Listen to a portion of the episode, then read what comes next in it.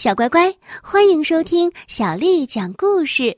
我是杨涵姐姐，今天杨涵姐姐继续为你讲《孙悟空故事精选》第四篇《孙悟空三打白骨精》。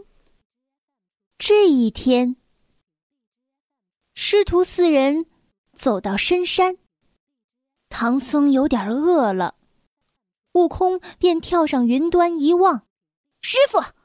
南山一片鲜红，想必是成熟的山桃。待我摘些来与师傅充饥。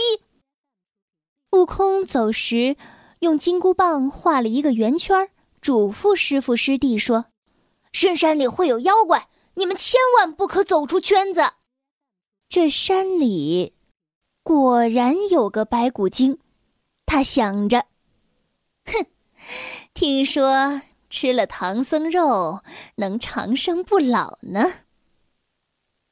悟空离开，他便要扑下去抓住唐僧，却被圆圈发出的金光刺得头晕眼花。于是白骨精计上心来，变做了一个美貌的女子，只说是给和尚送饭，想要接近唐僧。八戒看到女人，骨头都酥了，哪里还认得妖精？就在这个时候，悟空回来了，他那火眼金睛却难以蒙骗，举起铁棒便朝着妖精打去。那个妖精使的是解尸法，扔下了假的尸首，真身便逃了去。眼看那女子死在地上，唐僧责怪悟空又伤人命，悟空就让师傅看那送饭的罐子，你们猜里面是什么呀？里面全是些蛆虫、癞蛤蟆。唐僧刚有几分相信，八戒又来挑唆：“师傅，师傅，这是师兄使的障眼法。”唐僧便要赶走悟空。悟空再三哀求，才求得饶恕。深山里，白骨精并不死心，这回又变成了老婆婆，一路喊着：“女儿啊，你在哪里？”八戒说：“师傅，这这下麻烦大了。”老婆婆看见地上的假尸首，一把揪住唐僧。我的女儿怎么死的？我要你偿命来！却又被悟空识破，劈头一棒。那妖精还是用解尸法脱身了。唐僧大惊：“悟空，你怎么连伤两命？”便把紧箍咒连念了二十遍，把猴子的头都勒成个葫芦了，疼得悟空满地打滚儿。唐僧说。你是无心向善，有意作恶，我断然不能留你了。悟空说：“师傅真不要我，就请念念松箍咒，把这箍子退下来，我好回家。”唐僧为难道：“我可是只会紧，不会松。既然这箍子没法离开我，我也就没法离开师傅了。”唐僧见悟空这样说。只好再饶他一次。那妖精两次没得手，心想着：“哼，再往西四十里就不是我的地盘了。要是唐僧被别处的妖魔捞了去，就太可惜了。”于是他第三次变做了一个老翁，一路叫着：“女儿啊，老婆呀！”再来算计唐僧，八戒这回说：“师傅，人家找来了，你该偿命，我该充军，沙和尚做苦工，那猴子却溜得快。”悟空叫来山神、土地，暗中照应，再也不让妖精逃脱了。只见手起棒落，老翁倒下。悟空说：“师傅，师傅，你看。”地上躺着一堆骷髅。这是白骨成精。唐僧已经相信了，又听八戒说：“师傅，师兄是怕你念咒，故意变成这样的。”唐僧便下定决心，找出纸笔，写了一张贬书给悟空。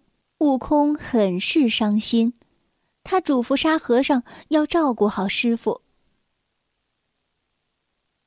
三师弟，遇见妖怪，就说俺老孙是你的大师兄。他们就不敢乱来了。悟空要最后拜别师傅，但师傅不要他拜，他只得变几个替身团团围住，使唐僧勉强受了一拜。赶走悟空之后，唐僧又在碗子山波月洞的黄袍怪手下遭难，沙和尚被擒，八戒逃出。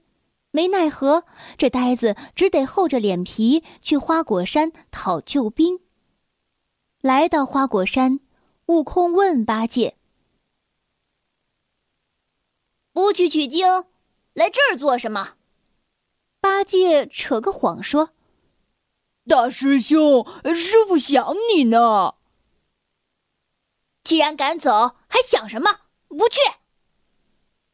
八戒怕打，只得下山去，嘴里骂骂咧咧。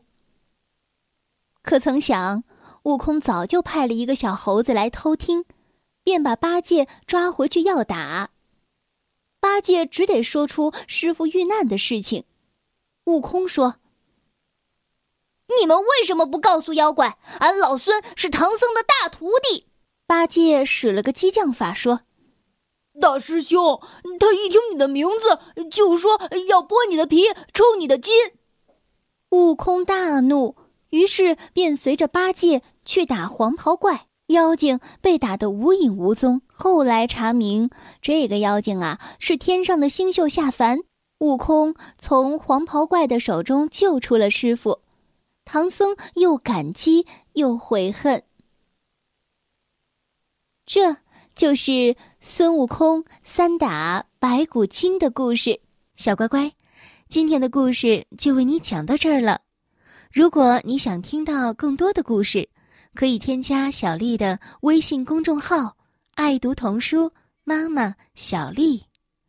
接下来又到了我们读诗的时间了。今天我要为你读的是唐朝李白写的《立冬》。立冬，唐，李白。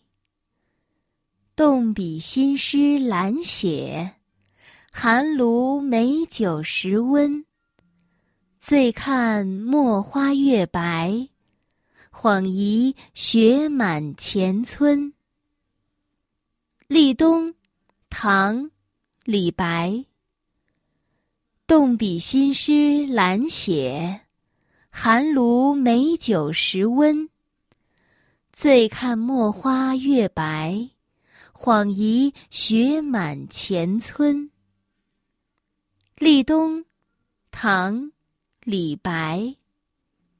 动笔新诗懒写，寒炉美酒时温。醉看墨花月白，恍疑雪满前村。小乖乖，晚安。